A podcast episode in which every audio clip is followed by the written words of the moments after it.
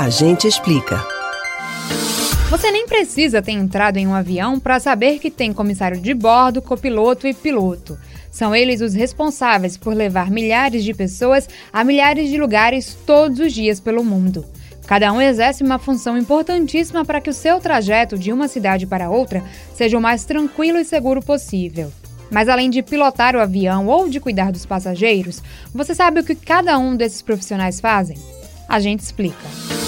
A primeira diferença entre eles é a denominação correta.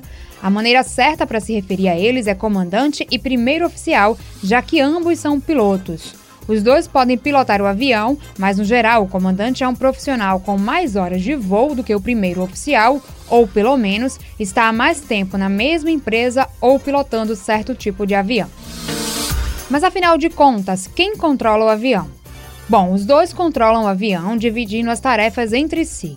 Durante o voo, existem duas funções que podem ser alternadas entre o comandante e o primeiro oficial: a de piloto voando e piloto monitorando.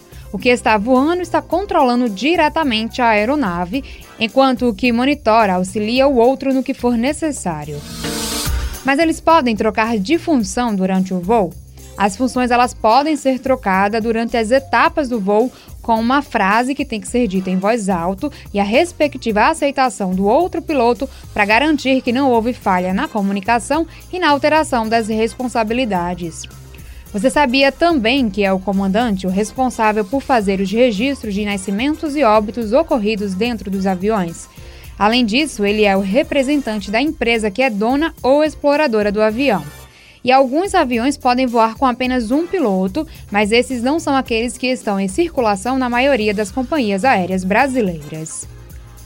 Você pode ouvir novamente o conteúdo do Agente Explica no site da Rádio Jornal ou nos principais agregadores de podcasts, Spotify, Google e Apple Podcasts. Camila Brandão para o Rádio Livre.